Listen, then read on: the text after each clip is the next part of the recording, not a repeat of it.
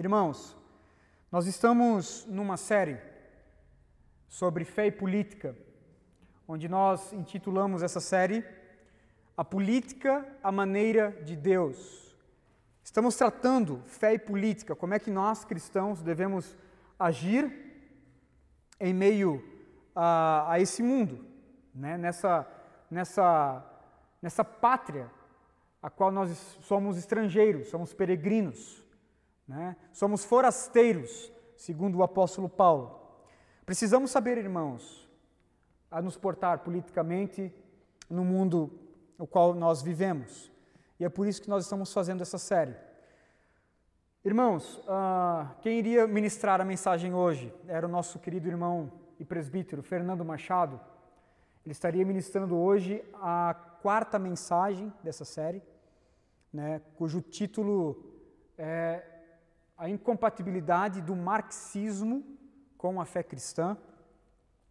Mas uh, o presbítero Fernando não pôde estar por força maior e cabe a mim então trazer uma exposição aos irmãos. Eu fui meio que pego de surpresa na, na sexta-feira, no final da tarde, e obviamente que é, não há como preparar um né, um bom sermão, uma boa mensagem em três dias, irmãos, falando sobre esse tema especificamente, né? E eu vou deixar então esse tema para o presbítero Fernando, ele vai dar continuidade, vai fechar essa série no domingo que vem, se assim o Senhor desejar. Mas eu quero estar, tá, uh, voltando, eu quero visitar com os irmãos um texto de Mateus que eu preguei há mais ou menos dois anos atrás. Nós já passamos por esse texto, que é Mateus capítulo 12, do verso 15 ao verso 21. É uma exposição, obviamente, que eu vou estar expondo o texto. Quero trazer algumas aplicações no final do texto sobre fé e política, mas hoje eu quero engrandecer Cristo. Eu quero elucidar Cristo aos nossos corações e quero trazer algumas aplicações então sobre fé e política no final do sermão. Portanto, o sermão dessa noite tem como título Cristo, o amado do Pai, é a esperança das nações. Cristo, o amado do Pai, é a esperança das nações. Mateus capítulo 12, do verso 15 ao verso 21, diz assim a palavra do Senhor. Acompanhe comigo. Sabendo disso, Jesus retirou-se daquele lugar. Muitos o seguiram. E ele curou todos os doentes que havia entre eles, advertindo-os que não dissessem quem ele era. Isso aconteceu para se cumprir o que fora dito por meio do profeta Isaías. Eis o meu servo, a quem escolhi, o meu amado, em quem tenho prazer. Porei sobre ele o meu espírito, e ele anunciará justiça às nações. Não discutirá, nem gritará, ninguém ouvirá sua voz nas ruas. Não quebrará o caniço rachado, e não apagará o pavio fumegante, até que leve a vitória a justiça. Em seu nome, as nações porão sua esperança. Em seu nome, no nome de Cristo, as nações porão a sua esperança. Vamos ao Senhor mais uma vez em oração. Curve a sua fronte. Pai, nós louvamos o teu nome nessa noite e uma vez mais nós queremos louvar o teu nome e te engrandecer por aquilo que o Senhor é, por aquilo que o Senhor faz por aquilo que o Senhor já fez, por aquilo que o Senhor ainda há de fazer nas nossas vidas. Louvado seja o teu nome. Nós cremos nessa palavra. Nós cremos, ó Deus, que tu és o amado do Pai, em quem ele tem prazer. Nós cremos que o Senhor é aquele uh, cuja as nações porão a sua esperança, ó Deus, e nós cremos assim. Obrigado, Senhor, por essa palavra. Ajuda-nos a crer, ajuda-nos, ó Deus, a ouvir a tua mensagem e a responder com fé. Não permita, Senhor, que eu venha passar alguma impressão errada acerca de ti, mas que eu venha pregar tão somente o teu evangelho. É assim que nós oramos para a glória do teu nome e para a nossa alegria. Em Cristo Jesus nós dizemos amém e amém. Irmãos, o Evangelho de Mateus, segundo alguns teólogos, ele tem sabor de judaísmo. E isso se dá pelo propósito do seu próprio Evangelho. Ele foi escrito especialmente para o público judeu. O evangelista ele se mostra um pesquisador por excelência do Antigo Testamento, principalmente nos textos do profeta Isaías. O evangelista Mateus, ele constantemente demonstra Cristo como cumprimento das Escrituras.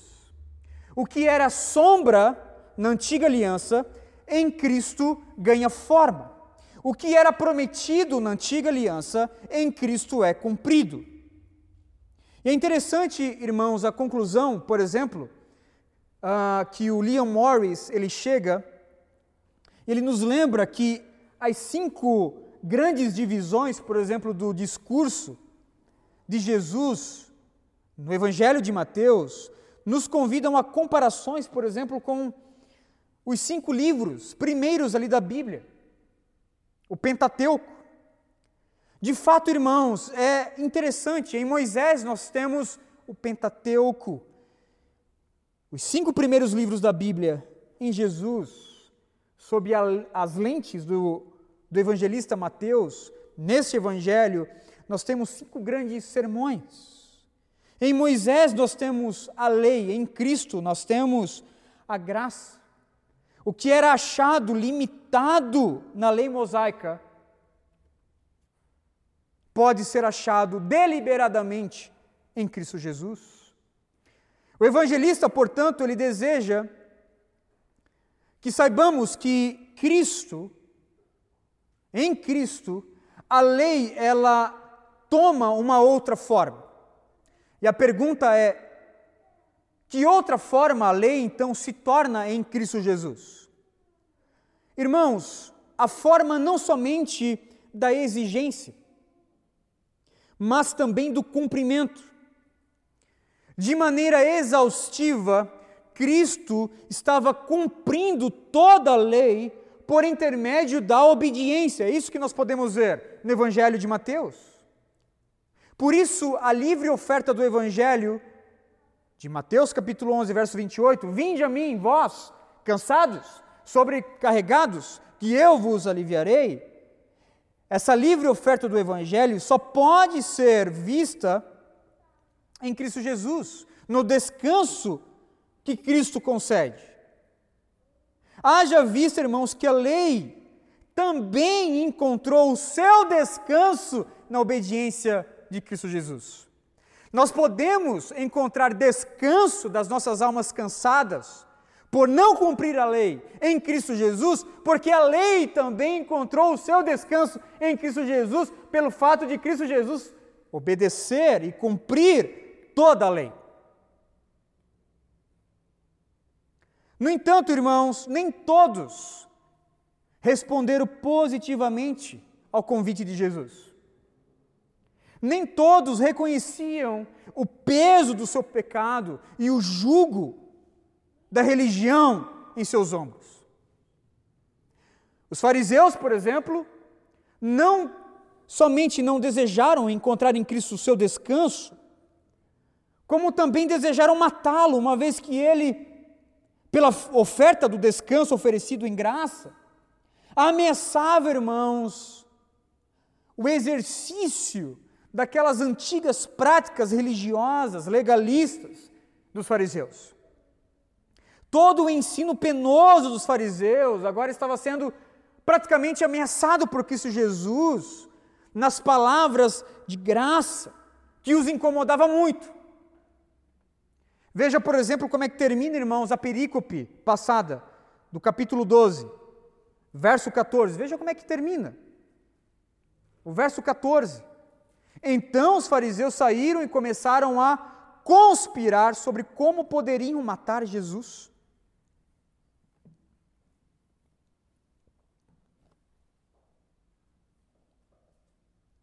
Que, que eles odiavam tanto Jesus?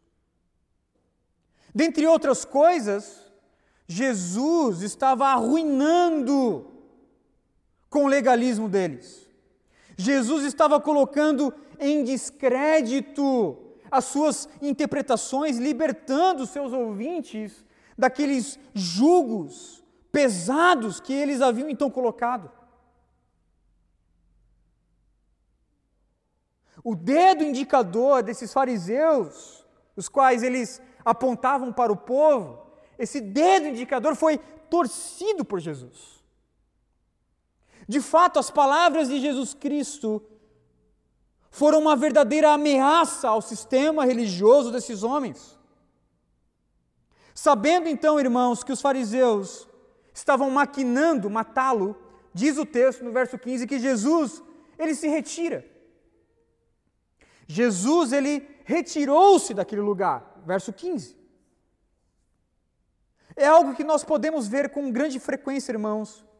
Jesus se afastando dessas controvérsias aqui que ameaçavam então a sua vida. Por que, que ele faz isso? Para que a Escritura pudesse se cumprir plenamente. Jesus ele não pode, por exemplo, morrer de uma hora para outra. Há uma agenda muito bem estabelecida por Deus. Há uma agenda predeterminada pelo próprio Deus, dizendo o exato momento da sua morte. Portanto, ele conhece que foi predestinado, pré-ordenado pelo Pai e sabe exatamente a hora da sua morte. E ele sabe que a hora da sua morte ainda não havia chegado, por isso ele se retira daquela controvérsia. E é nessa retirada de Jesus que Mateus então nos apresenta, irmãos, três verdades aqui acerca da pessoa de Cristo. A primeira verdade está no verso 15 e verso 16. O que, que o evangelista nos apresenta aqui sobre Cristo? Qual é a verdade acerca deste filho tão amado? A primeira verdade é que Cristo é o Deus cujo poder não vem de publicidade, não depende de propaganda. Cristo é o Deus cujo poder não precisa de nenhuma publicidade, de nenhuma propaganda. Veja comigo que o texto vai dizer que Jesus, ele se retira, mas ele continua, irmãos, a exercer o seu ministério. Mesmo em retirada, Jesus curou todos os doentes que havia entre eles. Verso 15. A ameaça dos fariseus, irmãos, e a maquinação ali da sua morte não tem poder para parar o ministério de Jesus. Cristo é o Deus encarnado andando entre os homens, por onde ele passa, Jesus então vai curando as pessoas, vai anunciando o Evangelho, vai pregando a mensagem do Evangelho. A compaixão pelo necessitado acompanhava os passos de Jesus em todos os lugares. Ainda que vivendo ali sobre uma pressão inimiga, Jesus conhece o propósito da sua missão. Assim o seu ministério então continua, agora com uma certa cautela. Ele curou todos os doentes que haviam entre eles, advertindo-os que não dissessem quem ele era. Que coisa interessante é essa.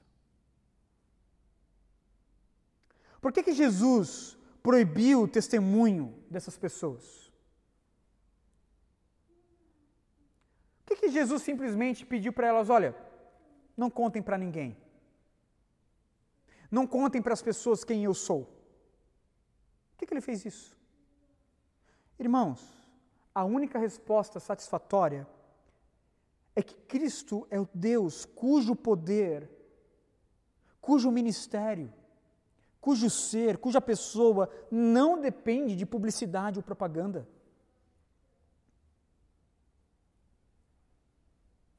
Jesus não desejava ser tão somente conhecido como milagreiro, ele é mais do que isso. O seu ministério vai além de curar as pessoas, irmãos, ainda que isso seja algo extraordinário.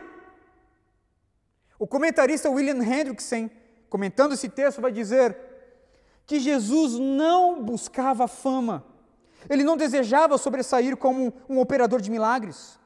A exibição vã, a glória terrena e questões como essas não constituíam a razão da sua encarnação e a peregrinação entre os homens.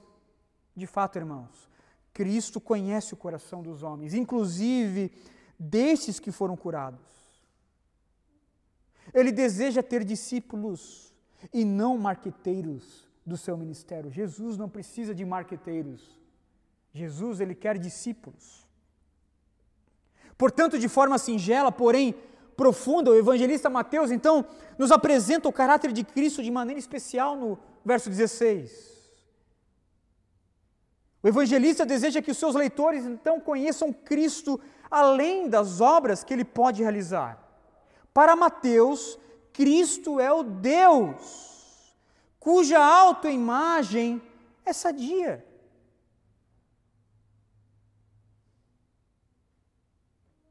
Cristo é o Deus que independe, irmãos, de bajulações humanas. O Deus cujo ministério não precisa de publicidade alheia como autenticação do que é ser bem-sucedido ou não. O Deus cuja alegria não está na autopromoção marqueteira, mas na demonstração do serviço ao que sofre. O Deus cujo desejo não repousa em ser reconhecido, conhecido como um milagreiro qualquer, mas em ser conhecido como obediente ao Pai. Esse é o nosso Cristo, apresentado aqui pelo evangelista no verso 15 verso 16. Ele não quer publicidade.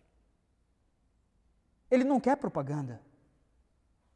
Ele não precisa disso. A segunda verdade está no verso 17 ao verso 21. Cristo é o amado do Pai, cujo ministério é o exercício da total obediência. Cristo é o amado do Pai, cujo ministério é o exercício da total obediência. O evangelista Mateus nos lembra da segunda razão pela qual Cristo proibiu esses homens de promovê-lo. Diz o texto. E isso aconteceu para que se cumprisse o que fora dito por meio do profeta Isaías: Eis o meu servo a quem escolhi, o meu amado em quem tenho prazer. Porei sobre ele o meu espírito, e ele anunciará justiça às nações. Não discutirá nem gritará, ninguém ouvirá sua voz nas ruas. Não quebrará o caniço rachado, não apagará o pavio fumegante, até que leve a vitória e a justiça. Em seu nome, as nações porão a sua esperança.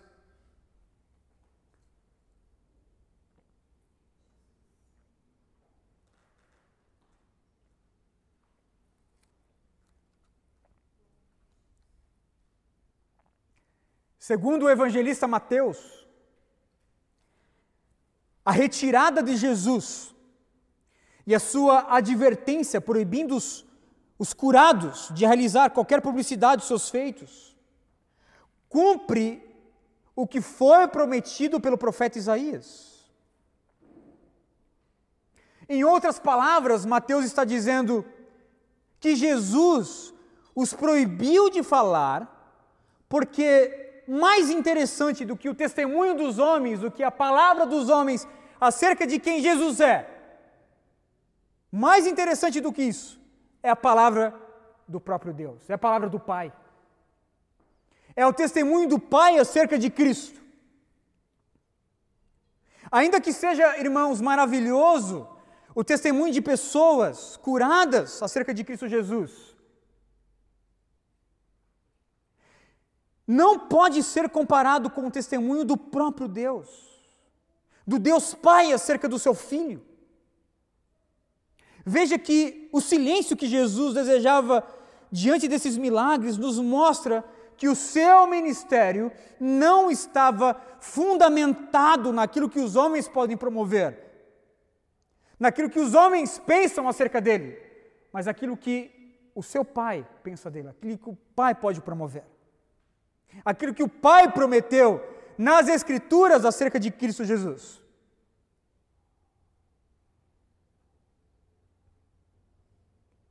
É interessante, irmãos, o que esse verso está nos falando aqui. Os homens devem se calar para ouvir o que o pai tem a dizer acerca do seu filho. Os homens são calados. O testemunho desses homens são silenciados para que o pai então possa dar agora o seu veredito, a sua palavra, o seu testemunho acerca de Cristo Jesus.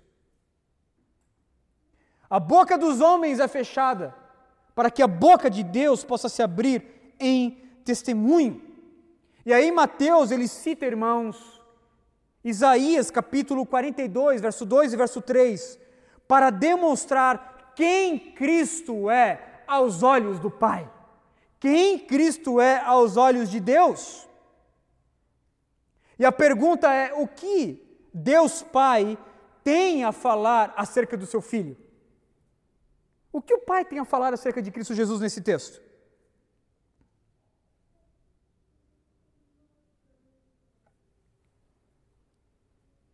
Diferente da expectativa messiânica, irmãos, que havia no coração de muitos, daquele Messias militar, Jesus não veio com pretensões políticas, militares. As credenciais da messianidade de Cristo Jesus não são patentes militares, condecoradas com broches, né, pendurados ali numa farda militar. Não é isso. Cristo é o servo escolhido de Deus. Ele é o Deus encarnado que se rebaixa e toma o nosso lugar toma o lugar de servo. Ele não deixa os seus atributos de lado, mas serve os homens em suas necessidades com esses atributos. O fato do Pai, irmãos, de Deus Pai chamar Cristo de servo aqui, nos lembra da sua missão pactual.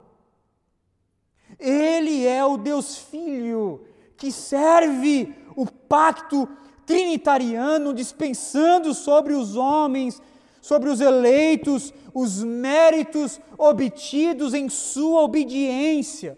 Cristo tanto serve o Pai com a sua obediência, como serve também os homens em amor, em compaixão, dispensando sobre os eleitos a sua graça e a sua misericórdia. Esse é o nosso Cristo apresentado aqui. O Deus servo, o Deus servo obediente. Ele serviu ao Pai em plena obediência, irmãos, vencendo todas as tentações, suportando todo o cálice da ira divina, a fim de dispensar sobre nós a sua plena justiça.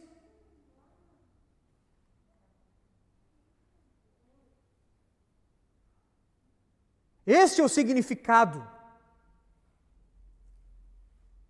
da missão de servo de Cristo Jesus, dentro da, do, do estudo cristológico. Ele veio servir o pacto trinitariano.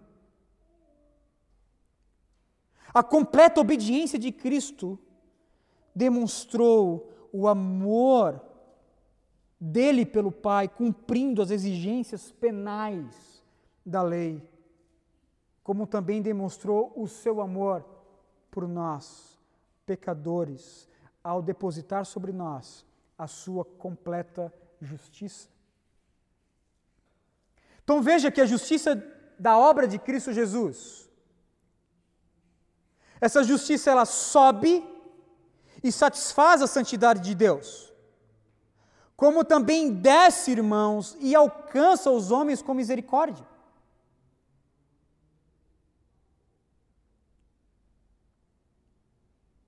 Essa justiça tanto serve o Pai em obediência, como serve o seu povo, dispensando sobre o seu povo o seu amor incondicional.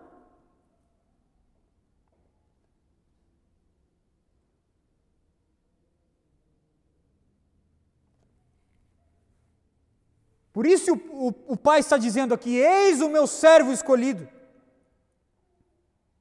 O testemunho da salvação em Cristo Jesus, com toda certeza, é infinitamente maior do que o testemunho de uma cura, ainda mais quando o testemunho da salvação em Cristo Jesus, esse testemunho é anunciado então pela boca do próprio Deus, como nós podemos ver aqui.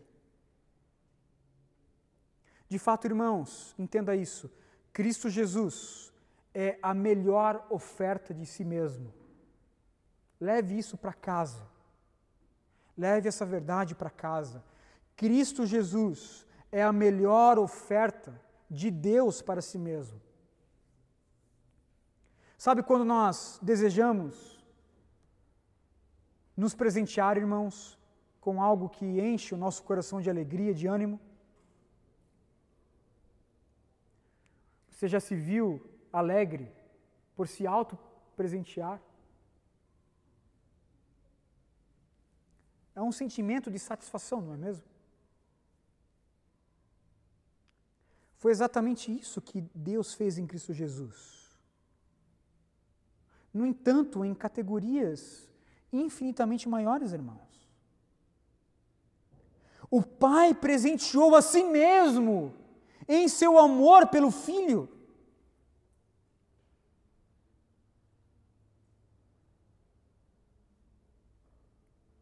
Essa é a justiça que provém de Deus. O que Paulo vai dizer em Romanos capítulo 3, verso 21. A justiça que provém de Deus é o próprio Cristo. Razão essa, irmãos, que Deus não enviou nenhum anjo para morrer por nós. Por quê? nenhum anjo é tão amado pelo próprio Deus do que o seu próprio filho.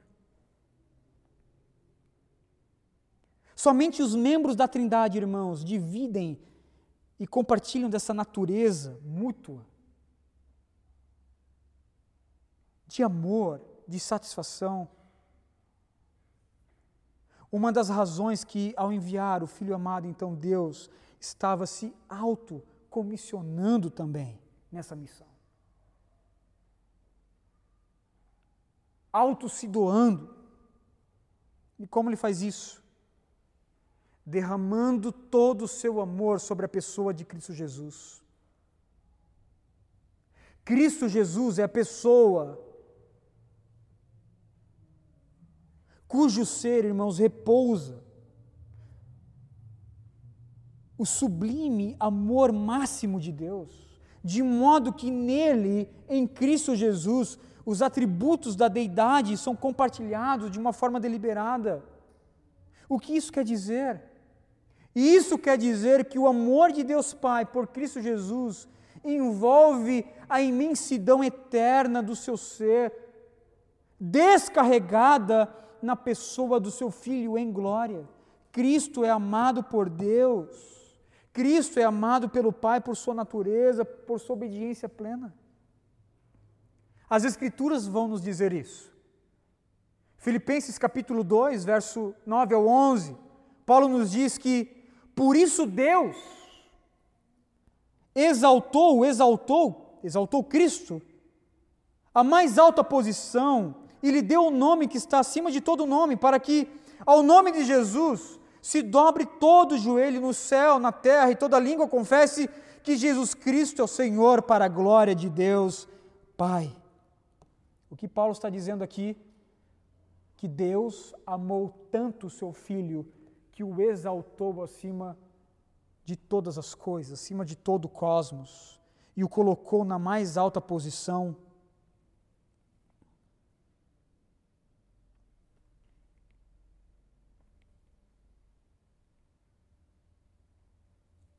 Em Colossenses capítulo 1, do verso 15 ao 20, Paulo vai dizer: Cristo Jesus é a imagem do Deus invisível, o primogênito de toda a criação, pois nele foram criadas todas as coisas, no céu, na terra, as visíveis, as invisíveis, sejam trono, soberania, poder, autoridade, todas as coisas foram criadas por Ele e para Ele. Ele é antes de todas as coisas e nele tudo subsiste. Ele é o cabeça da igreja, é o princípio, o primogênito dentre os mortos, para que em tudo receba a plenitude, em tudo tenha primazia, em tudo tenha supremacia, pois foi do agrado de Deus que nele, em Cristo Jesus, habitasse toda a sua plenitude, toda a plenitude de Deus, irmãos.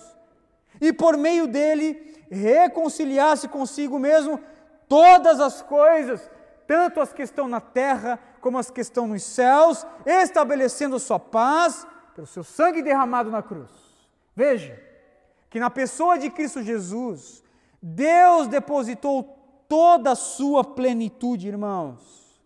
Toda a sua plenitude. Em Cristo, nós temos toda a plenitude de Deus Pai.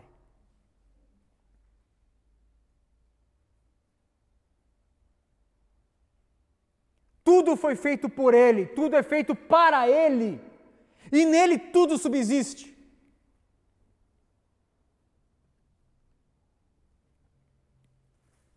O que Paulo quer dizer aqui? Imagine comigo tudo aquilo que é belo. Desde um desenho, irmãos, de uma criança na creche, passando ali pela quinta sinfonia de Beethoven, todas as coisas foram feitas para a glória de Cristo Jesus e tudo subsiste nele. Tudo que é belo, toda a criação, resulta e converge para a glória do Filho. Deus quis assim. Deus quis exaltar Cristo Jesus. Deus quis presentear Cristo Jesus com isso. Tudo foi criado por Ele e para Ele. Quem promoveu isso, irmãos? O Pai. Deus Pai.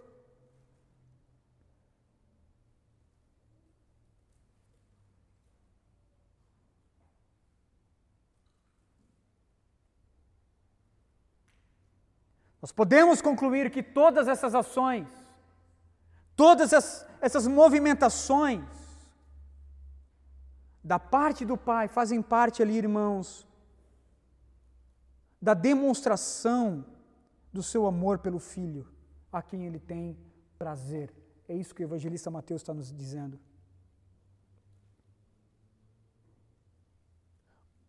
O escritor de Hebreus vai dizer: que Deus, o Pai, fez de Cristo o herdeiro de todas as coisas, o resplendor do seu próprio ser. Por que, que Deus fez isso? Por que, que Deus quis que todas as coisas convergissem para a glória do Filho? Irmãos, no Filho estava o resplendor do Pai, de modo que, quando o Filho é glorificado, o Pai é glorificado. Jesus nos disse isso. Em João capítulo 14, verso 9: Quem me vê, vê o Pai. Uma vez que Cristo é glorificado, o Pai é glorificado. Portanto, quando o Pai testemunha acerca do Filho aqui, em Mateus, o Pai está testemunhando de si mesmo.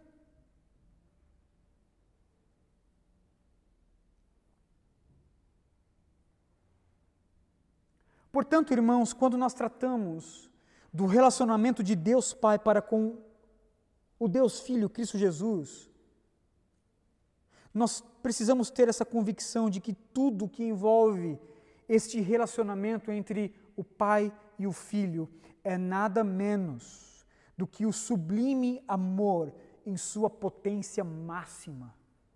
Porque Deus recebe a glória, a deidade recebe a glória. Uma vez que o Filho é glorificado, o Pai é glorificado também. Por isso, Deus diz: agora vocês se calam. Os homens não vão dar testemunho, vocês não vão dizer por aí quem eu sou. E o evangelista Mateus então traz o cumprimento de Isaías. Vocês agora se calam, Deus vai falar. Quem é Cristo Jesus?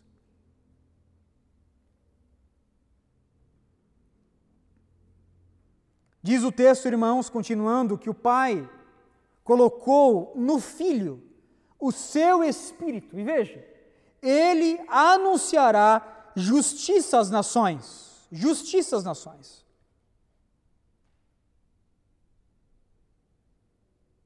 E os evangelhos deixam claro para nós, irmãos, que de fato isso aconteceu. Que Cristo anunciou às nações a sua justiça que por meio do seu Espírito, do Espírito do Pai no Filho, Cristo pôde anunciar justiça às nações. A começar, por exemplo, pela sua encarnação. A obra da encarnação é uma obra do Espírito Santo. Lucas capítulo 1, verso 35. No seu batismo, Cristo Jesus recebeu plenamente o Espírito Santo. É isso que o Evangelho está nos dizendo aqui. O Pai colocou o seu Espírito em Cristo Jesus. Na encarnação, no batismo. Em João capítulo 3, verso 34, a palavra nos diz que Cristo recebeu o Espírito sem medidas, irmãos. Todo o seu ministério foi capacitado pelo poder do Espírito Santo.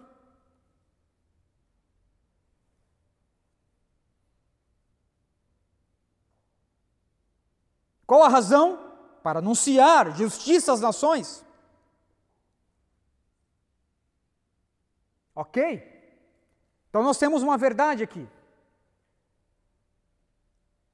Cristo Jesus recebeu o Espírito Santo em toda a sua missão, na sua encarnação, no batismo, Espírito sem medida, capacitando, para que ele anunciasse justiça às nações. A pergunta é: em que momento ele anunciou justiça às nações?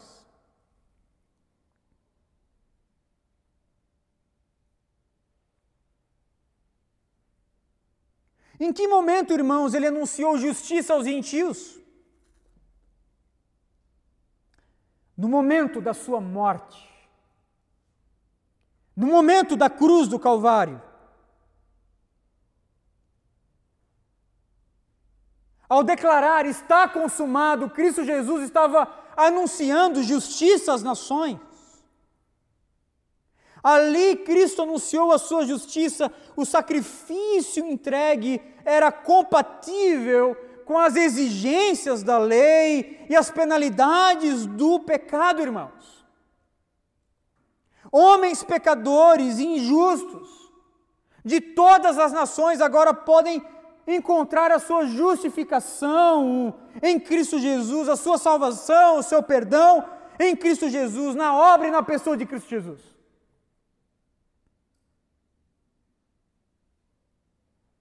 Essa justiça garantida na obediência e na morte de Cristo Jesus alcançou as nações, alcançou o Brasil, alcançou o meu e o seu coração. Amém? É nessa hora que você diz amém. Amém, irmãos? Amém. Tal justiça não se restringe a uma justiça tão somente terrena, física, ou uma justiça social, ainda que a cruz de Cristo ela traga implicações também para isso.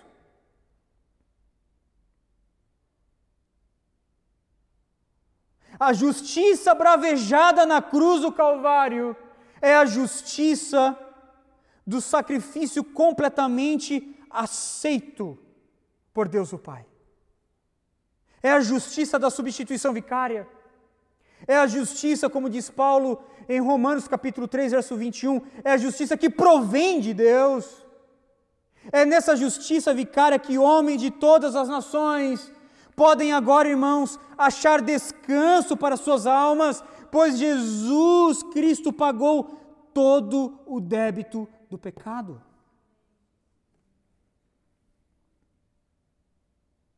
Todos os beneficiados por essa justiça foram salvos mediante ao servo de Deus, o amado do Pai, o escolhido de Deus, Cristo Jesus.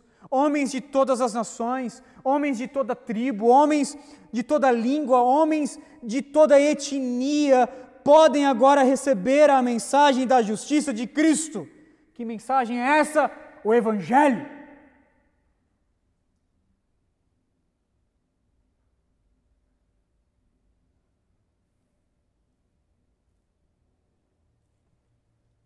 E veja que, segundo o texto de Isaías, trazido aqui pelo evangelista Mateus, ninguém ouvirá a sua voz nas ruas. O que isso quer dizer, irmãos? Ninguém ouvirá a, suas, a sua voz nas ruas. Verso 19. O que isso quer dizer?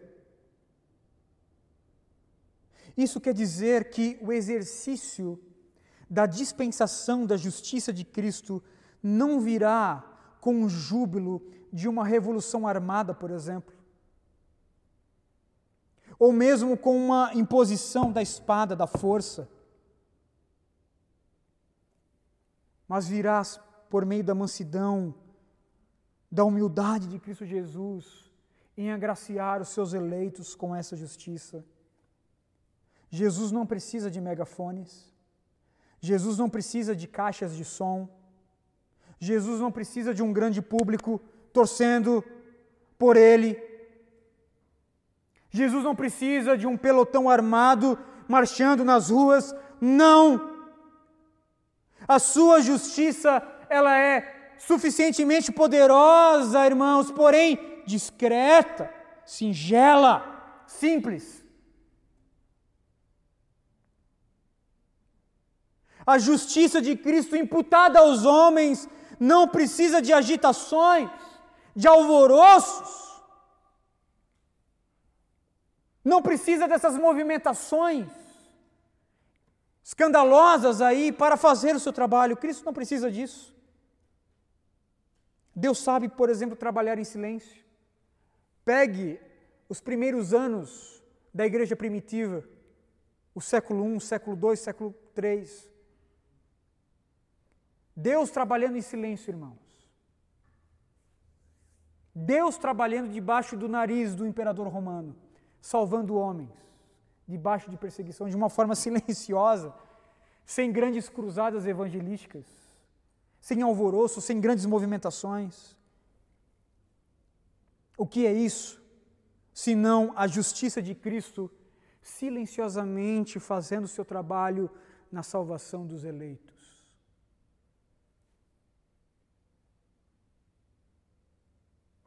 Veja agora o verso 20 e o verso 21 comigo.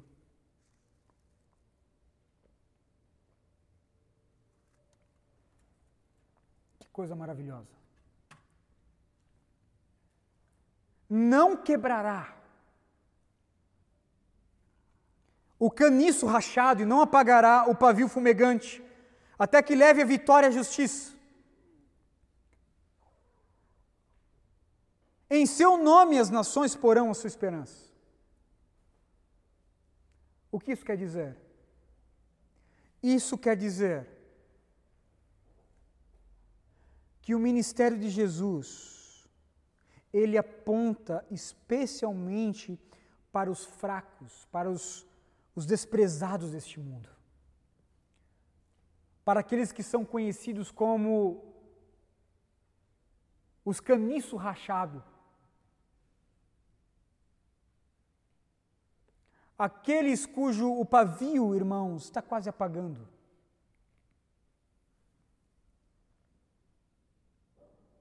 Comentando esse texto, John MacArthur vai dizer que a cana ela era utilizada por pastores para talhar um pequeno instrumento musical. Uma vez quebrada ou rompida, a cana era inútil. O pavio sem chama seria inútil para produzir luz. E esses dois elementos representam as pessoas que eram consideradas inúteis pelo mundo.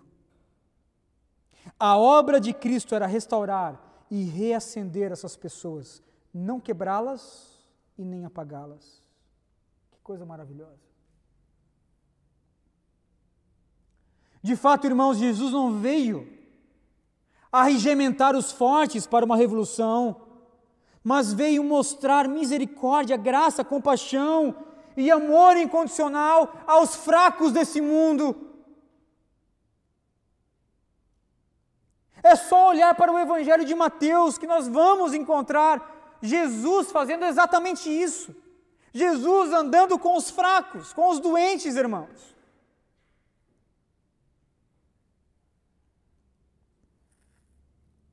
Todos esses eventos mostram que de fato Jesus não veio quebrar o que estava rachado, apagar a chama do pavio que fumega, ao contrário, ele se doou de uma forma exaustiva para o bem desses homens que são fracos, homens de pequena fé. Homens que vacilam, homens que o traem, homens que estão desesperados em meio à tempestade, homens que perdem a esperança porque não conseguiram pescar nenhum peixe, leprosos que estão ali à beira de um poço de Betesda, João capítulo 5. Mulheres que tiveram uma vida matrimonial arrasada, João capítulo 4, a mulher samaritana. Nós temos essas movimentações de Jesus, ele trabalhando de uma forma exaustiva para homens e mulheres, irmãos, fracos, homens de pequena fé. Caniços rachados.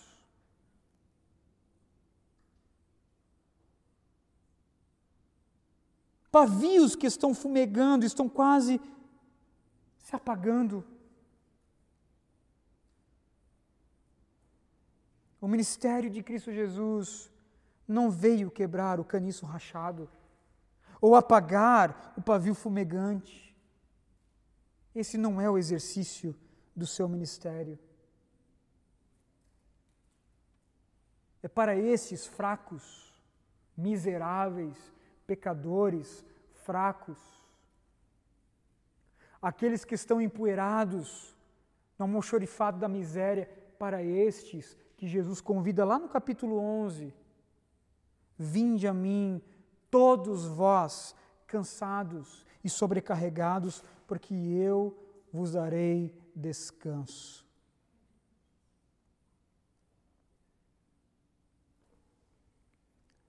Por fim, o evangelista vai dizer: em seu nome, as nações porão esperança.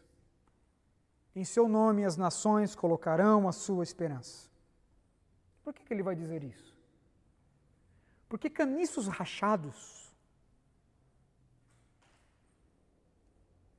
ou pavios que estão quase sendo apagados, pavio molhado, são encontrados em todas as nações.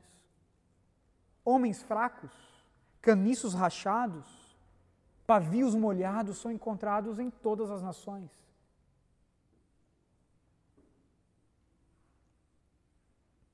E aqui, irmãos, nós somos lembrados então que a esperança das nações está na salvação de Cristo Jesus.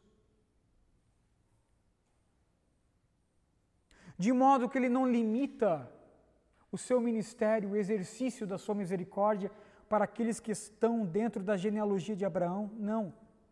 Esse ministério de restaurar o caniço rachado, de acender o pavio que está quase apagando, é para nós também, gentios, homens incircuncisos. Esta é a justiça vitoriosa a qual Isaías profetizou. Uma justiça não limitada, irmãos, a esferas geopolíticas, mas deliberadamente proclamadas a todas as nações, homens de todas as nações podem achar guarida na esperança de Cristo Jesus. Ele Cristo Jesus é o Filho amado, escolhido de Deus, é a única esperança das nações. Ele, Cristo Jesus, e somente Ele é a esperança das nações. É nele que as nações encontrarão a sua esperança. Algumas aplicações para nós. Primeira aplicação. Conheça Cristo Jesus, o Deus não defraudador. Conheça Cristo. Apegue-se a Cristo. O Deus não defraudador, o Deus que não defrauda, o Deus que não gera uma expectativa e depois não supre. Deus não, não é assim. Cristo não é assim. Conheça este Cristo, o Deus não defraudador. Estávamos rachados, irmãos, de dentro para fora por conta do nosso pecado. Nós somos ilustrados no capítulo 1 de Isaías. Nós estávamos doentes, com feridas, com chagas do alto da cabeça até a planta dos pés, machucados, com vergões e com ferimentos abertos ali, sem esperança. Corríamos então de um lado para outro, tentando achar alguma esperança.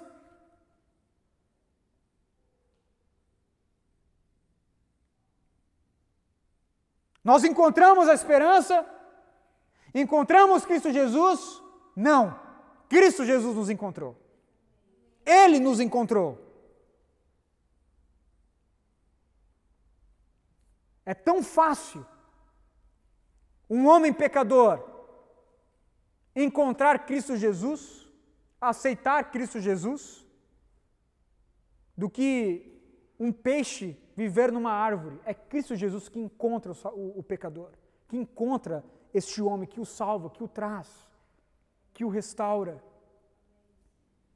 Jesus falou isso praticamente em todo o seu ministério. Não foram vós que me escolheste, eu escolhi a vós outros. O homem não tem capacidade para isso. Nós somos caniços rachados, irmãos. A nossa alma era rachada, tal como um caniço, quase que quebrando, quase que torando.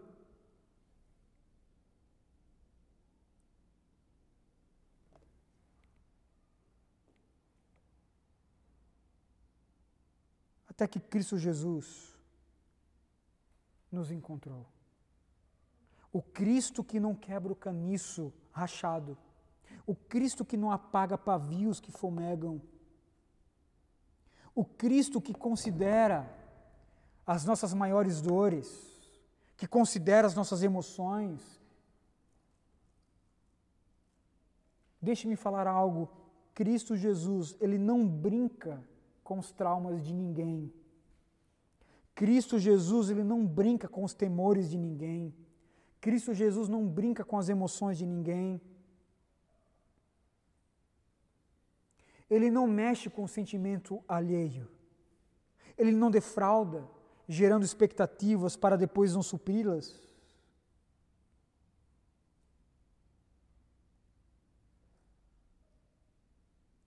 Em todos os intempéries, irmãos, da vida, Cristo está presente. Nos percalços da caminhada, Ele está presente. Eu estava, irmãos, meditando em Gênesis capítulo 39, quase que eu trouxe esse texto para expor esse texto, Gênesis capítulo 39, a história de José do Egito. José é vendido pelos irmãos, é jogado numa cisterna, o texto vai dizer, e o Senhor estava com ele. Quando ele é terrivelmente tentado, jogado lá no calabouço, abandonado, o texto vai dizer, e Deus estava com ele. Irmãos, Deus está presente. Ponto. Ainda que sejamos jogados numa cisterna, ainda que sejamos vendidos pelos nossos próprios irmãos, Deus está presente. Deus está presente. Lembra das últimas palavras de Cristo Jesus na grande comissão? Mateus capítulo 28. verso 18, verso 19: Eu estarei com vocês até o final dos tempos. Eu estarei com vocês. Cristo Jesus sempre estará presente na vida daqueles que são chamados por seus discípulos. São chamados pelo seu nome, auxiliando, ajudando, confortando, animando, reerguendo, ressuscitando os sonhos, os projetos e dando um novo motivo, irmãos, para caminhar. Reerguendo ali das próprias cinzas. Cristo Jesus faz isso. E por favor, não me interprete aqui como um pregador coaching, longe disso. Mas é isso que Cristo faz. Por vezes nós estamos desanimados. Cristo Jesus nos ergue, irmãos. Por vezes nós não temos mais esperança, a gente pensa que não vai dar certo, os nossos planos, os nossos negócios, as nossas escolhas. Cristo está presente. Por vezes nos livrando aqui, fechando portas aqui, e depois, lá na frente, a gente percebe que a porta que ele abriu, a qual ele fechou lá atrás, foi melhor do que essa que ele fechou lá atrás, essa porta que ele abriu. Você entende? Cristo faz essas movimentações. O quebra-cabeça dele, o mosaico das pedrinhas, quem coloca é ele. Deus nunca abandona aqueles que são caniços rachados. Se você reconhece isso, se você reconhece que você é um caniço rachado, que você, se você reconhece que você é um, um pau quebrado, se você reconhece que você é um pavio molhado, e que por isso você depende de Cristo Jesus, bem-vindo ao Evangelho. É exatamente isso que nós precisamos. Reconhecer a nossa miserabilidade e confiar em Cristo Jesus o amado do Pai, aquele que obedeceu toda a lei por nós. A segunda e última aplicação, irmãos, é que nenhuma ideologia política, já que nós estamos agora numa série sobre política, nenhuma ideologia política pode promover aquilo que somente em Cristo pode ser encontrado. Nós vivemos num país completamente polarizado politicamente. A grande massa de brasileiros que não sabia diferenciar, irmãos, a posição de esquerda, a posição de direita, agora tem uma noção básica desses fundamentos ideológicos contidos na, na política presente. Nada de errado até aí. No entanto, nós podemos perceber que por vezes as pessoas colocam a sua esperança nessas ideologias. Eu estava falando agora com o Gabriel ali no meu gabinete do erro de você pensar que Cristo fechou, né? Fechou com a bancada da direita ou a bancada da esquerda. Cristo não fechou com ninguém. O evangelho não é de direita nem de esquerda, o evangelho é do alto. Ele desce de Deus. Ele desce. Os homens são de direita e de esquerda. Cristo não, Cristo é do alto. Limitar Cristo dentro de uma ideologia, irmãos, é limitar Cristo Jesus.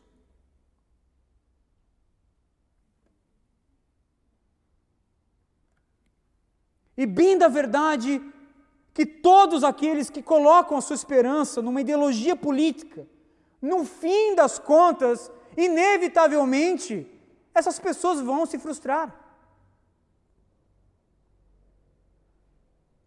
Nenhum partido, nenhum político, nenhuma ideologia pode trazer a transformação social e coletiva que venha suprir o desfalque da esperança que habita no coração do homem. O liberal tende a colocar a sua esperança, por exemplo, no autogoverno, no indivíduo. Alguns pensam dentro do liberalismo que realmente a esperança da nação ela deve estar calcada na liberdade do indivíduo em tomar as suas próprias escolhas.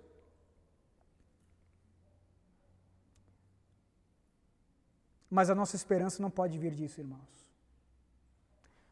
Como bem disse David Coises, o liberalismo, e aqui eu falo liberalismo político, econômico, ele fracassa em oferecer uma falsa salvação baseada numa crença fundamentalmente religiosa na autonomia do indivíduo diante da autoridade da política externa. Nós não podemos achar a nossa esperança em nós mesmos, nas nossas escolhas, na nossa autonomia. O mesmo com o socialista. Se o liberal o liberal está tá errado, o socialista também. Pois se o liberalismo ele pode ser uma crença religiosa, irmãos, na salvação pela autonomia do indivíduo, por outro lado, o socialismo pode se tornar também um fenômeno religioso cuja salvação e esperança ela é intermediada então pelo Estado forte, pelo Estado intervencionista.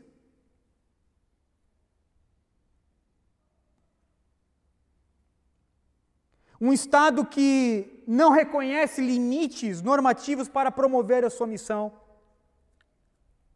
Se você perguntar por exemplo, para um socialista, ele vai dizer: não, nós queremos justiça, mas a, é, é, é, o, é o meio, né? é como você traz essa justiça que é a pior das soluções, segundo o que eu estava conversando com o Gabriel. É como você faz isso? Por meio da imposição.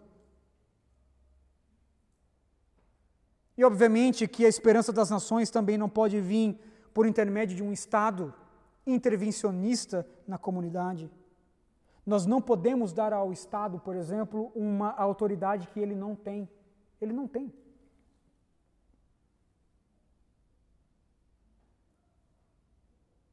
Mas este erro de tentar achar a esperança das nações, estamos falando aqui da esperança das nações, ok?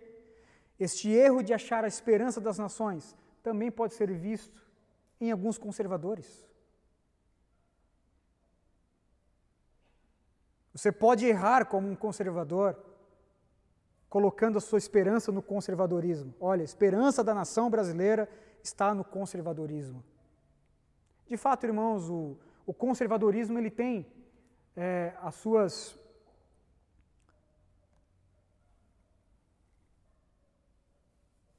as suas contribuições para frear certos impulsos, certos programas e promove ali um serviço, recomenda né, aquela cautela nas mudanças estruturais. Mas o conservadorismo ele fracassa em oferecer uma esperança para a nação, pois tudo que o conservador ele pode fazer, por vezes, segundo as palavras do David Coyes, é tentar pisar no freio quando o carro já está descendo a ladeira abaixo. A própria democracia, irmãos, é um fracasso na promoção da esperança. Nós também não podemos depender da democracia para tentar encontrar na democracia a esperança do Brasil, a esperança da nossa nação. Para alguns, a democracia ela é sinônimo de uma política justa, justa, onde a vontade do povo ela quase que é deificada, irmãos. Contudo, como nós sabemos, um povo de coração inconverso pode fazer erros, pode escolher, né, pode drasticamente errar em suas decisões, em suas escolhas. E de fato, irmãos, nós precisamos entender que a transformação que nós necessitamos em nossa nação ela não vai vir de arranjos políticos, ainda que esses arranjos possam frear certos avanços da injustiça.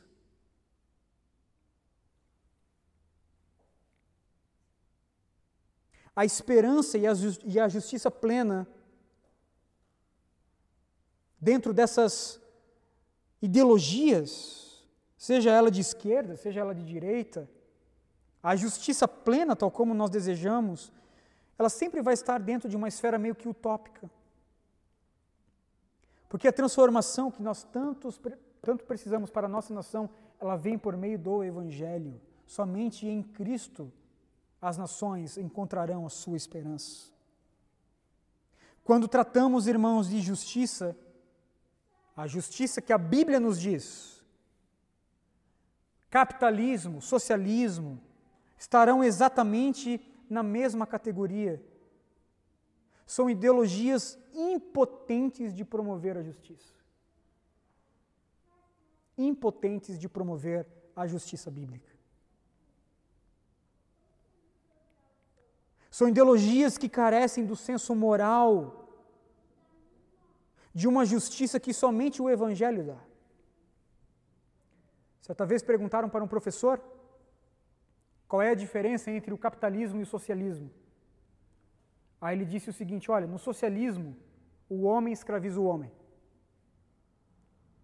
Tá, e no capitalismo? No capitalismo é o contrário. É a mesma coisa.